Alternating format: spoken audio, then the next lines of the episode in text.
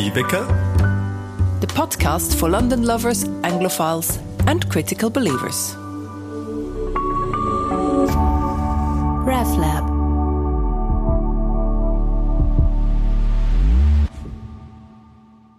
Herzlich willkommen und schön, dass ihr wieder reinlässt bei Motivwecker, der Podcast für London-Liebhaberinnen, Menschenfreunde, Glaubensinteressierte und Geschichtsfans direkt aus der britischen Hauptstadt. Ich bin Gala Maurer, Pfarrerin an der Schweizer Kirche in London und ich rede mit Menschen, die im Großstadtdschungel leben und überleben. Der heutige Podcast ist ganz besonders den Geschichtsfans und Hobbyhistorikern unter euch gewidmet. Zu denen gehöre ich definitiv auch. Als Jugendliche bin ich mal mit meinen Eltern und beiden Schwestern in Bayeux in Nordfrankreich. Dort hängt der weltberühmte Tapis de Bayeux. Das ist ein 70 Meter langes besticktes Stück Stoff. Das ist übrigens ein guter Zungenbrecher. Besticktes Stück Stoff aus dem Mittelalter, wo die Schlacht von Hastings im Jahr 1066 zwischen den Normannen und dem späteren englischen König darstellt. Man könnte sagen, ein mittelalterlicher Comicstrip. Teenage Gala ist so fasziniert von dem Stück Stoff, dass sie ihre Eltern und Geschwister fast in Wahnsinn getrieben hat, bis sie endlich einmal aus dem Museum draussen war.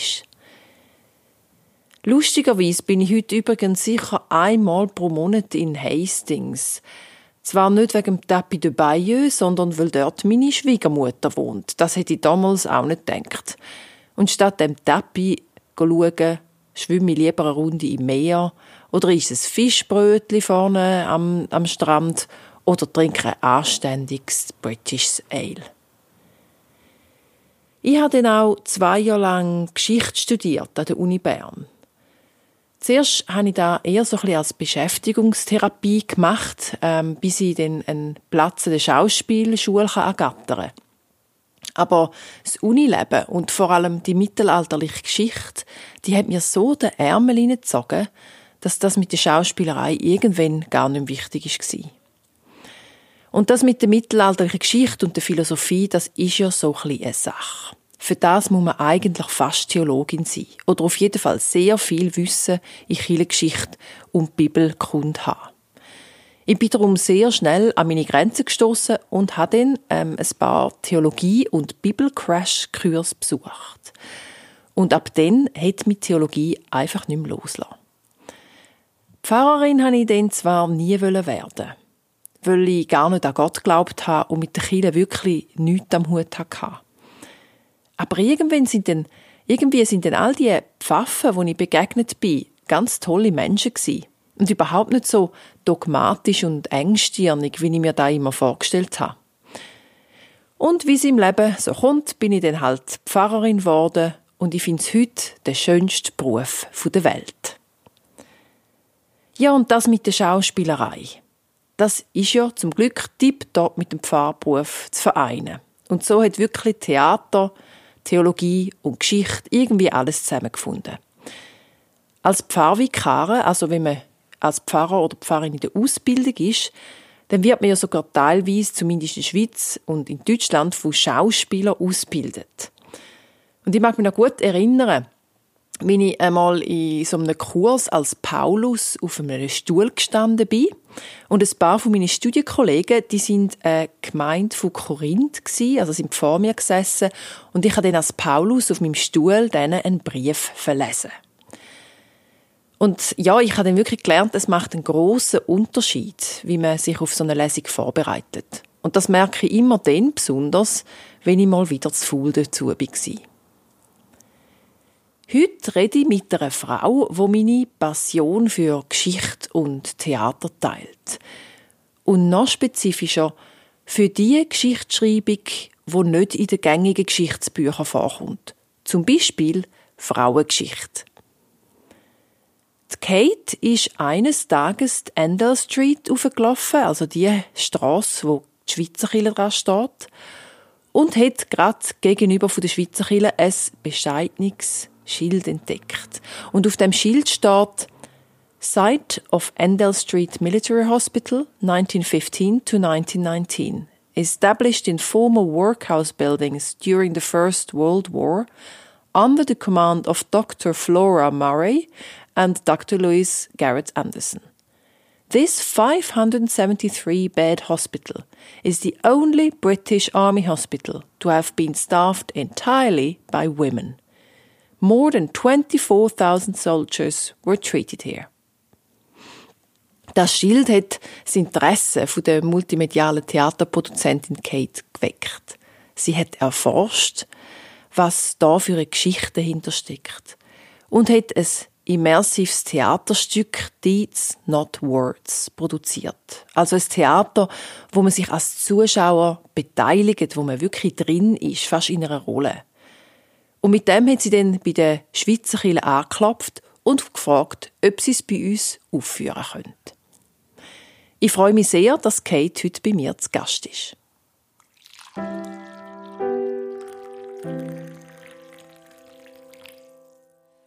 So, Kate Valentine is the director of the production company Digital Drama, and you are known for unearthing forgotten history and to bring it to life um, to the public. Hi, hi, Kate, and is that the correct description? Hi, Carla. Yes, that's a good description.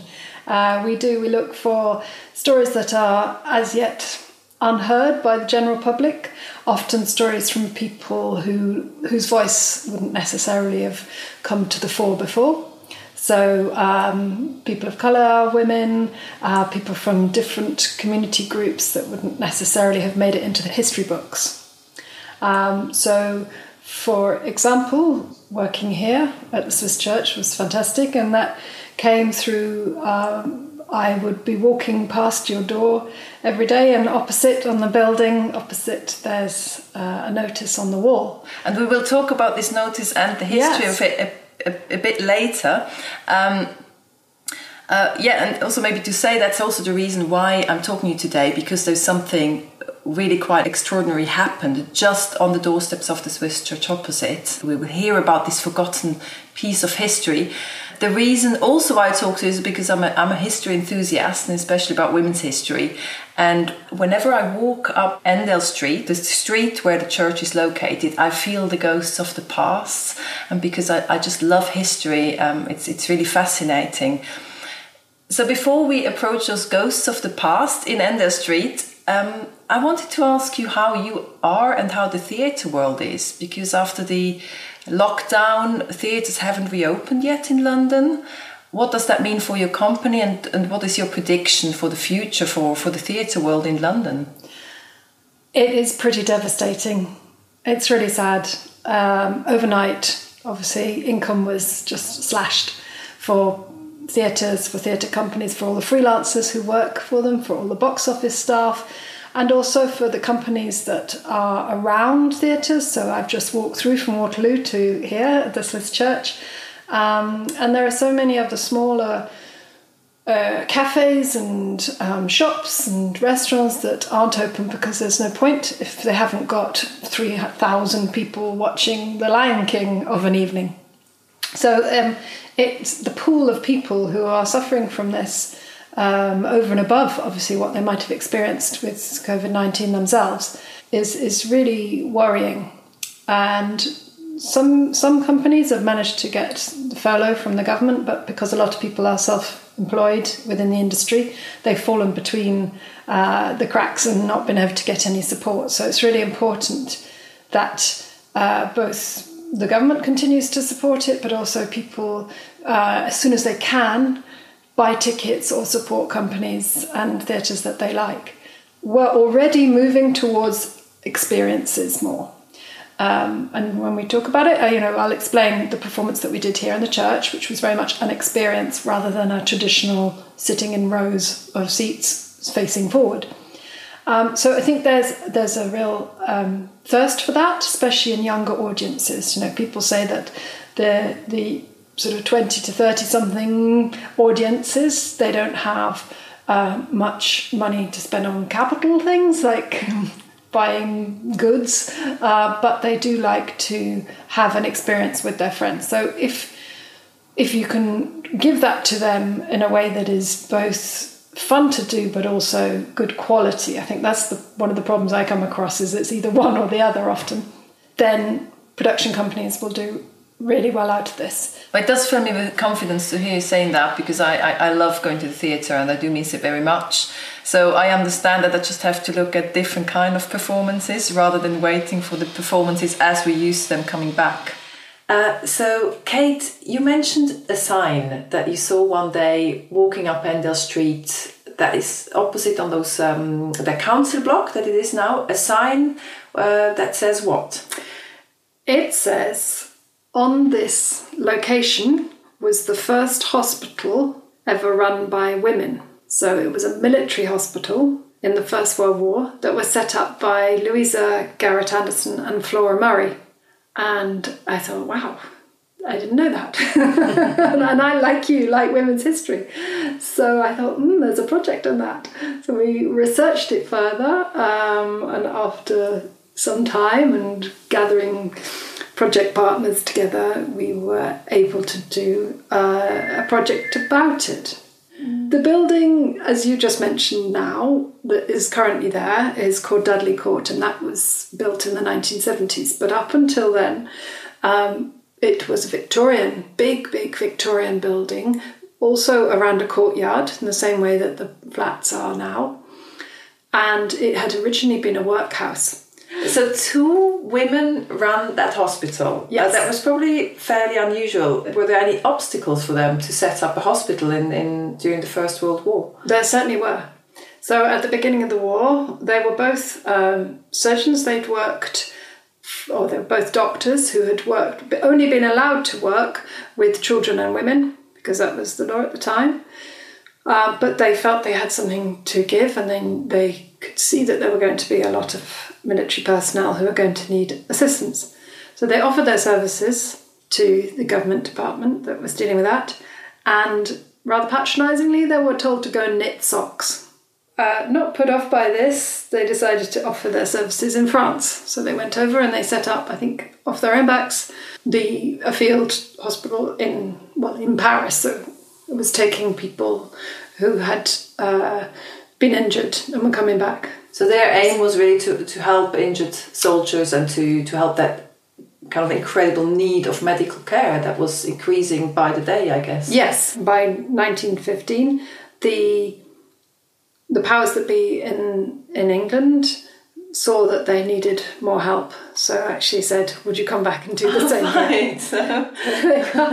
and so they came back from Paris um, and finally were allowed to work uh, to treat men for they the first were, time. For the first time, and they had surgeons from across the world who were very excited to have that opportunity.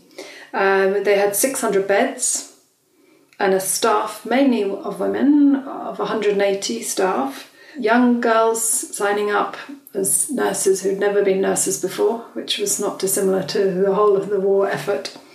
And over the next uh, four years, they treated 26,000 people and performed over 7,000 surgical operations. That's incredible. So suddenly that was possible. Yes. Because of the war. Yes, because of the war. And often uh, medical science progresses, sadly, during wartime yeah. because there are more people to experiment on. Uh, but this certainly, for the while, progressed women in medicine. Unfortunately, like a lot of different jobs after the war, it went backwards for a while. And I think they also did quite a few innovations um, at the military hospital um, in, in wound treatment, I think. They did absolutely to stop sepsis, um, and that was a big breakthrough found in the, in that hospital. So that was great going forward. What did the wounded soldiers think about being treated by women? They came back from the front, from from the trenches, and, and they found themselves in a hospital entirely run by women. Certainly, that must have raised a few eyebrows. Well, I don't want to speculate, but I think they probably liked it because I think maybe the care side might have been a bit more understanding. um, and certainly from the pictures that we've got from the archive, the way that the wards were set up, so they used to be decorated at times of festivities. There's some lovely pictures of them being decorated with um, blossom and um, that the the long term soldiers who are there are dressed up in, in fancy dress as penguins for some bizarre reason. uh, so, you know, as, as you know, here in Endell Street, we're very close to a lot of the major train stations for London. So that's why it was so popular a place that people would come from the coast mainly straight in on the train and be transported. Uh, but the, the women had incredible strength because two of them would pick up a stretcher with a grown man on it. And these stretchers were not made out of aluminium, they were heavy, heavy um, wooden structures. And they would come all time of day or night. And we used the diaries that we found in the Women's Library at LSE. And there are some fantastic memories of nurses being so tired that to get a break, they would go and sit on the top of a bus and fall asleep because that was the only way they were going to get a break. So and I, I think they were they were offered theatre tickets, but they'd rather go to sleep. Go to sleep on a bus. but so I think Louisa and Flora were they, they ran a tight ship here. There was no room for being queasy or slacking in any way. They probably had to prove much more as well. They had to prove that women can run a hospital. I mean, that's a lot of weight on their shoulders. Absolutely. I can't remember the direct quote, but uh, it was We have to do what men do, but we need to do it better to balance out the scales. And yet the hospital was closed. Uh, they also treated a lot of victims um, of the Spanish flu, I yes. think, so it's the end of the war uh, which people weren't really aware what it was. It just suddenly there was this weird flu and they had um, sick people in the hospital. So it ran for a bit longer, but then, although it was very successful uh, and extremely well run, it closed down. And what happened to the women who worked there and to the two doctors? Well, tragically, some of the nurses died of the Spanish flu. So they had been working, you know, with the patients all the way through, and then they caught it themselves. And for Louisa and Flora, unfortunately, they didn't go on there to run another hospital. They retired effectively by the 1920s. They were in the countryside and they were very close friends, so they had that support of each other. Their new knowledge and their verve and their enthusiasm was only to be repeated many, many years down the line when women started to be accepted more in mainstream medicine. So many women in, in, in, professions during the First World War they they had to leave their positions and make space for the men who returned from they the front. They did. Yeah, they did, and that didn't necessarily work either. Another project we did some years back now was looking at how people who were made disabled in the First World War, when they went back to the jobs that they had before, obviously wouldn't necessarily be able to do those jobs because they had no mobility or they had lost a limb, etc. So there was a real move to try and fit the job to the person rather than the other way around. But as you can imagine, the men got that priority. So a lot of, especially the younger nurses who had seen you know, such horrors and dealt with things so brilliantly on a ward, then had to go back either to being you know, the daughter of somebody, um, I'd get married and that was it, or into domestic service, which was obviously a very popular job then. Even though it made huge steps forward, like a lot of things in history, then had, it took a few steps back before it could get better again. Still, so many, uh, so many years or even decades earlier than anything that happened in Switzerland. Obviously, the two doctors were also uh, known as they were also suffragettes, active suffragettes I don't know if you're familiar with the voting right of women in Switzerland, which was introduced very late. I do know that. um, so any introduction of uh, women's voting right seems late in general because it should never have been that way in the first place. But if you think of, of Switzerland, obviously for, for, for us, that's great to hear that it happened so much earlier um, in other parts of Europe. you wrote a play that you showed at the Swiss Church, an immersive uh, experience of the history of, uh, of the Endell Street Military Hospital. Do you know anything about the connection of the Swiss Church and of that hospital? And how did you go about with your research and I didn't write it, I directed it, but uh, but it was a play that we used both community actors and professional actors, and we recreated the hospital ward within the Swiss church because if anybody who's been here knows that it's the most fantastic open space that can be adapted to all sorts of different um, performances. So, what we did was we had our audience were also involved in the performance. So, our audience, when they came in, were given white coats and were told by one of the actors so we only had 30 audience members at a time. In fact, it would have been good now in these COVID times. We were ahead of it.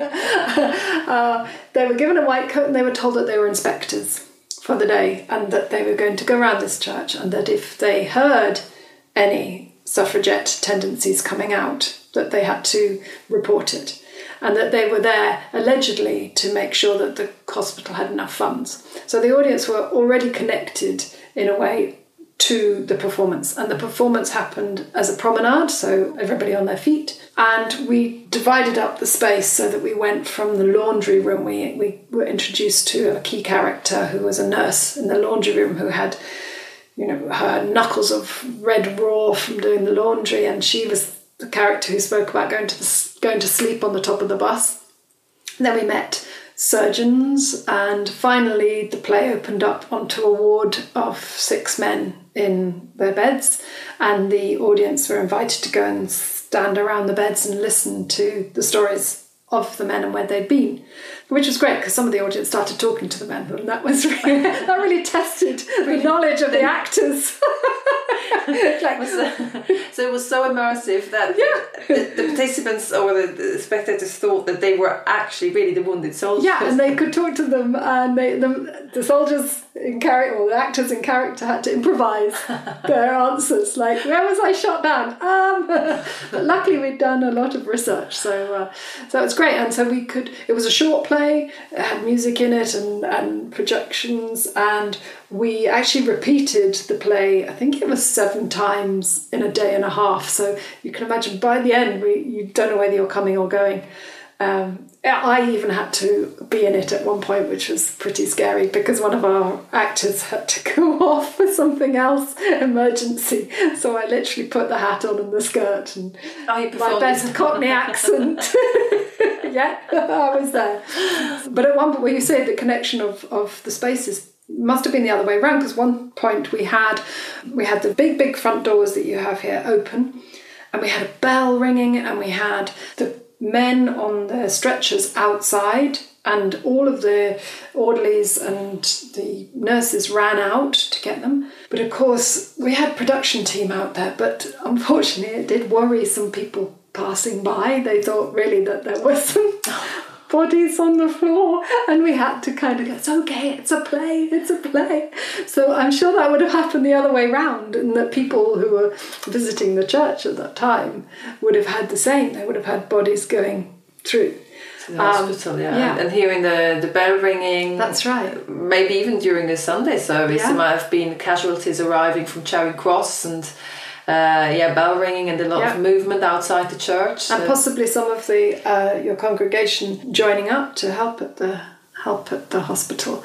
And there's one thing I really like from the photographs, there's extensive photographs of the place, is that you can see in the courtyard that there are trees that are only about 12 foot high to sort of three meters high or something. And now those trees are huge and they're still in that courtyard. Oh, So it really shows the sense of time because the workhouse that the hospital had been put in has gone, and it's, as I say, a 1970s development, so very um, different architecture. Yeah. But the courtyard and the trees remain the same.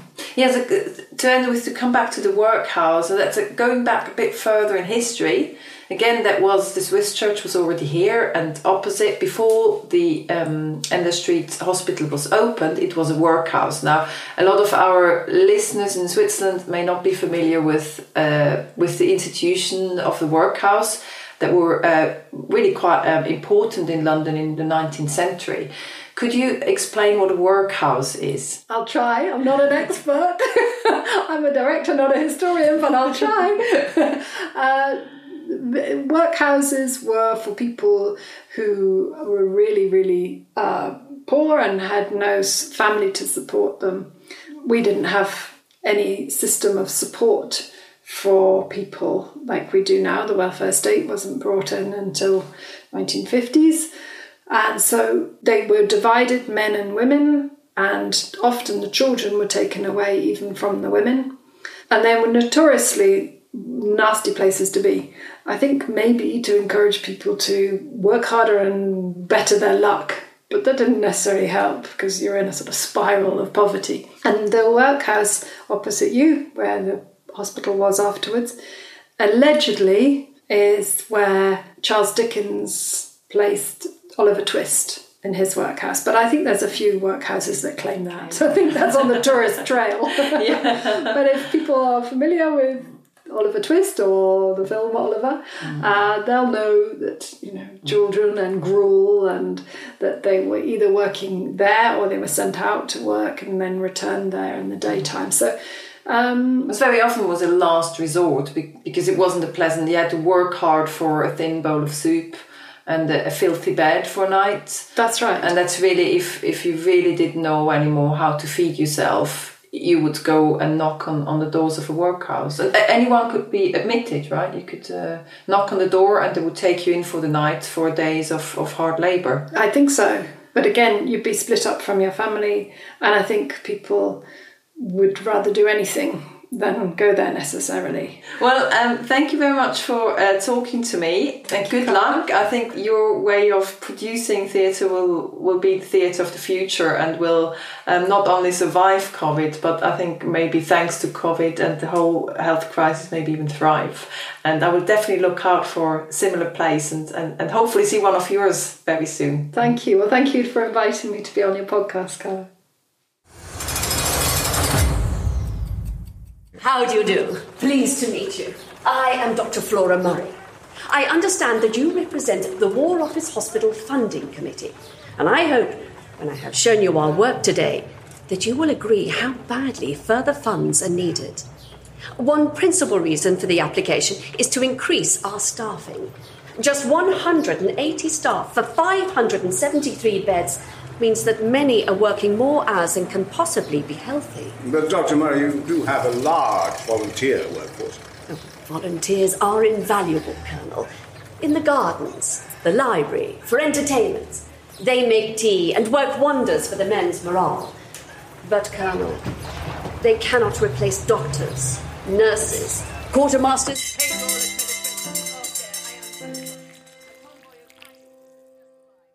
Endell Street ist voll von Geschichte und Geschichten. Eins der Opfer vom berühmt-berüchtigten Frauenmörder Jack the Ripper, die Polly Nichols, soll auch mal im Workhouse gegenüber von der Schweizer Kirche Unterschlupf gesucht haben. Seine Opfer sind immer Frauen die in der Armutsspirale gefangen und häufig obdachlos waren. Wenn man die Endell Street abläuft, kann man also heute noch die Geister der Vergangenheit spüren für einen Geschichtsfan wie mich ein Paradies. Ich hoffe, die drei Episoden mit der Emily Rose, dem Andy und der Kate haben euch gefallen und wir sind bald zurück mit mehr. RefLab